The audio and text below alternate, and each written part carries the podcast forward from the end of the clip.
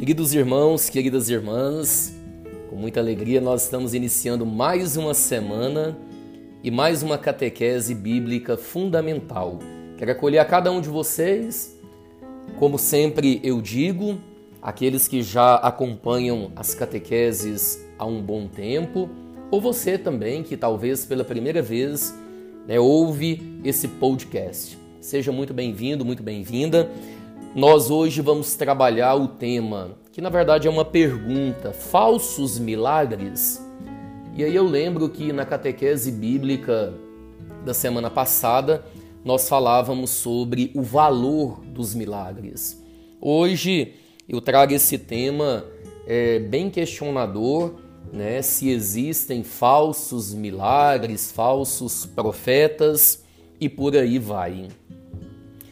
Eu quero partir de uma afirmação que é a seguinte: no Evangelho de São Marcos, capítulo 13, versículos de 21 a 22, Jesus ele predisse o aparecimento de falsos sinais, que é a mesma palavra, né, milagres, para seduzir os eleitos. Então partamos daqui. Jesus diz que existem milagres ou sinais que são falsos e que estes podem seduzir os eleitos, ou seja, o povo de Deus. Partindo desta realidade, é importante examinar essa profecia de Jesus, que, a, que né, praticamente é igual, tanto no Evangelho de São Marcos, no capítulo 13, versículos 21 e 22, e também no Evangelho de São Mateus, capítulo 24, versículos é, 23 e 25. Diz assim: Então, se vos disserem, vede, o Messias está aqui ou está ali, não acrediteis nisso, porque surgirão falsos Messias e falsos profetas que farão grandes prodígios e sinais capazes de enganar os próprios eleitos se fosse possível. Vede que eu já vos preveni.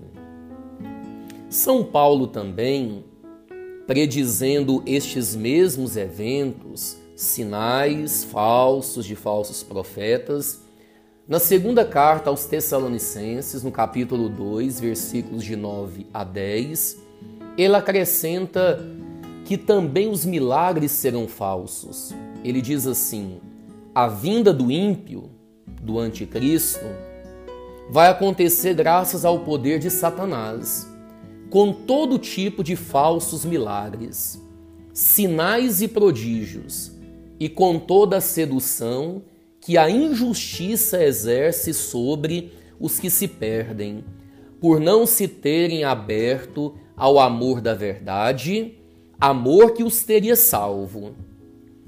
A partir disso que Jesus coloca no Evangelho de Marcos e Mateus e também pelas palavras de São Paulo, nós podemos tirar aqui algumas conclusões.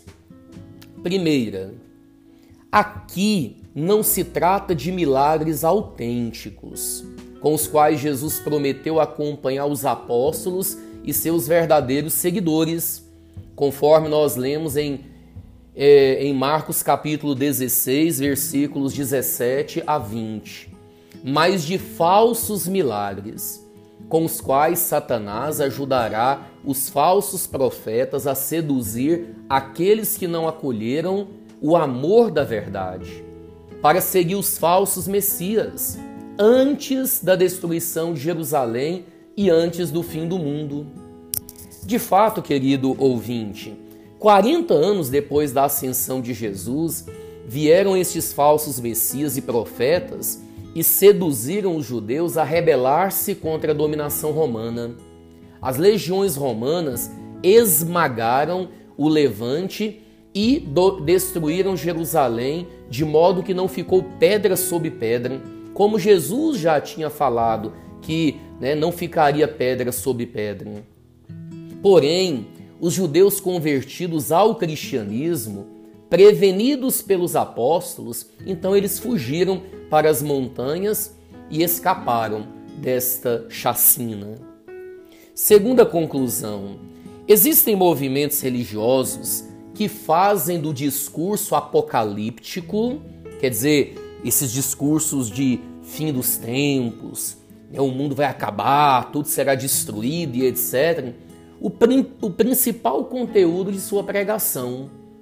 Na passagem do milênio da era cristã, as pregações de fim é, do mundo elas se fizeram ouvir por todos os lados. Talvez quem é mais velho um pouquinho, né? Lembra passagem para o ano 2000, quantas profecias de que o mundo iria acabar e etc, né? Quem não ouviu isso daí? Mas o novo milênio começou, as trombetas não soaram, Jesus não apareceu sobre as nuvens e o mundo e a vida continuam. Não nos cabe julgar quem são os eleitos e muito menos quem são os condenados. O julgamento e a justiça só pertencem a Deus. Terceiro, enquanto os prodígios e sinais dos falsos messias e profetas são destinados para seduzir os eleitos, as curas benfazejas e os outros milagres dos apóstolos e dos santos têm a aprovação de Jesus que disse lá no Evangelho de Mateus, capítulo 6, versículos 15 a 20: Acautelai-vos dos falsos profetas, por seus frutos os reconhecereis. Não pode uma árvore boa dar frutos maus, nem uma árvore má dar frutos bons. Por isso, a igreja costuma promulgar os verdadeiros milagres somente depois de muitos anos, quando foram comprovados pelos bons frutos. Quais são os frutos né, dos milagres, onde existem milagres autênticos, verdadeiros? Frutos de conversão, né, pecadores que abandonam a vida torta e buscam a santidade, de penitência, de vida pura, de vida virtuosa, dedicada à caridade e etc. Atribuir os milagres rigorosamente comprovados pelos bons frutos ao poder de Satanás parece repetir a postura dos doutores da lei, que atribuíram os milagres de Jesus ao poder de Beuzebu e aos quais Jesus respondeu que essa blasfêmia contra o Espírito Santo nunca terá perdão, mas será réu de um pecado eterno. Isso você pode ver no Evangelho de São Marcos, no capítulo 3, versículos de 28 a 30.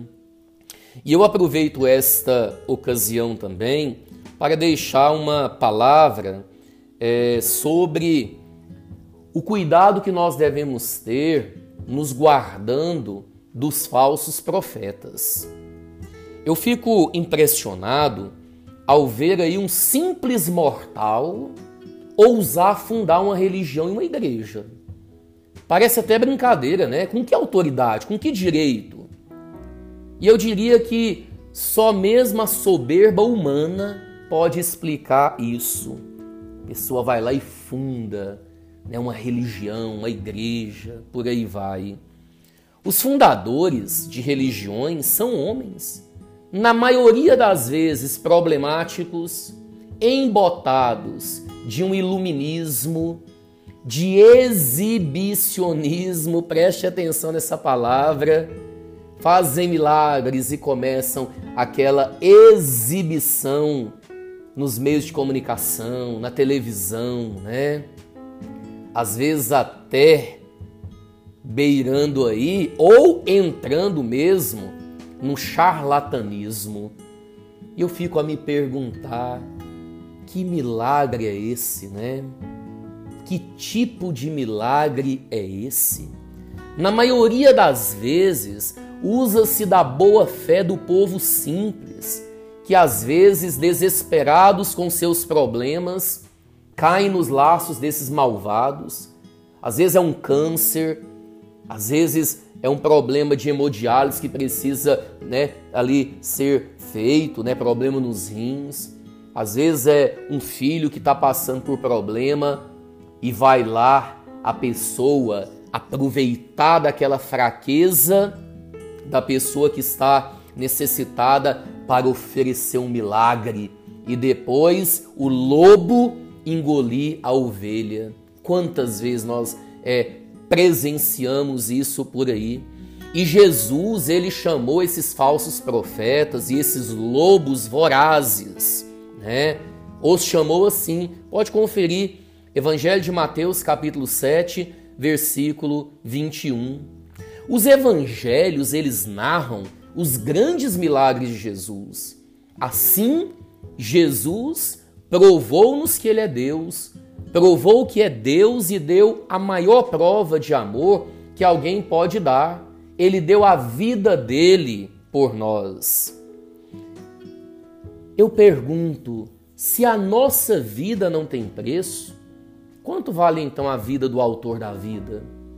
No entanto, essa vida com V maiúsculo de valor infinito, ele a deu por nós, por mim, por você. Só ele. Preste atenção nisso. Só ele, só Deus tem o poder e a autoridade de fundar a religião e a igreja. O resto é falsidade, é loucura de homens que ficaram cegos pela própria soberba. É o caso aqui até de fazer uma pergunta, né? Será que algum desses pretensos iluminados provou que era Deus e morreu pelos seus adeptos e discípulos numa cruz? Eu lembro muito de uma pregação de Dom José Chaves, nosso bispo emérito, onde ele dizia: uma pessoa tem autoridade para fundar uma igreja, uma religião, se ele fizer duas coisas: se ele morrer na cruz e se ele ressuscitar ao terceiro dia. Aí ele pode fundar uma religião. Por isso que quando alguém se apresentar para você, né, falando de uma religião, de uma seita, né, pergunta para ela, o fundador da sua seita, da sua religião, ele morreu na cruz e ressuscitou ao terceiro dia? Se tiver feito isso, ele é digno de credibilidade. Se não, você não precisa nem escutar essas coisas. Porque o que nós vemos, na verdade, é que esses fundadores de seitas e etc., e religião, eles não fizeram isso. Como eu acabei de dizer, se dizem iluminados por Deus e etc., e começa né, a exibição né, deles aí. Que loucura, que soberba, quanta ofensa a Deus que disse: Eu sou a luz do mundo. Quem é a luz é apenas Cristo. João capítulo 8, versículo 12. Por isso, meus irmãos, mais uma vez eu digo: guardai-vos desses falsos profetas, milagreiros na maioria das vezes, né? Eles vêm a vós com vestes de ovelhas, mas por dentro são lobos ferozes. Mateus capítulo 7, versículo 15. São Paulo também, na primeira carta a Timóteo, capítulo 4, versículo 1, ele diz: o Espírito diz expressamente que nos tempos vindouros alguns apostatarão da fé, dando ouvidos a espíritos sedutores e a doutrinas diabólicas. Por isso, tenhamos cuidado, né? Tenhamos cuidado disso, porque nem todo mundo que se aproxima de você é bonzinho, né? E o que nós vemos hoje é isso: falsos profetas, doutrinas diabólicas, multidão de mestres, milhares de fábulas. Tenhamos muito cuidado. E eu termino dizendo a você, com toda certeza, a única religião que Jesus fundou foi a que subsiste na Igreja Católica, que tem já mais de dois mil anos e que nunca ficou sem o sucessor de Pedro, isto é, o Papa que Jesus escolheu como primeiro chefe da igreja e dizia: Sobre você eu vou edificar a igreja, e as portas do inferno nunca prevalecerão contra ela. Por isso, cuidado com essas fábulas. Muita coisa que aparece por aí, ao invés de ter Deus como autor, pode ter o próprio diabo, o demônio, que é um mentiroso, um enganador e que às vezes usa até de milagres, né? Me lembro em Mateus capítulo 7, quando Jesus diz que no fim dos tempos, muitos que disseram Senhor, Senhor, que fizeram milagres, profetizaram no nome dele, etc., ele vai dizer: Eu não vos conheço. Imagina, eu não vos conheço. Então, acautelai-vos com esses falsos milagres e com esses falsos profetas. Deus te abençoe. Uma semana iluminada e de muito conhecimento da nossa fé.